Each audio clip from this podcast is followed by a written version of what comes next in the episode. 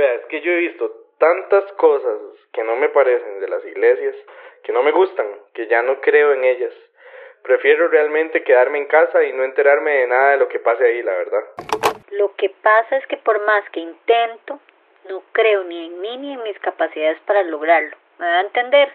Los proyectos que comienzo los dejo botados y ahí quedan a la deriva. He pasado tantas cosas malas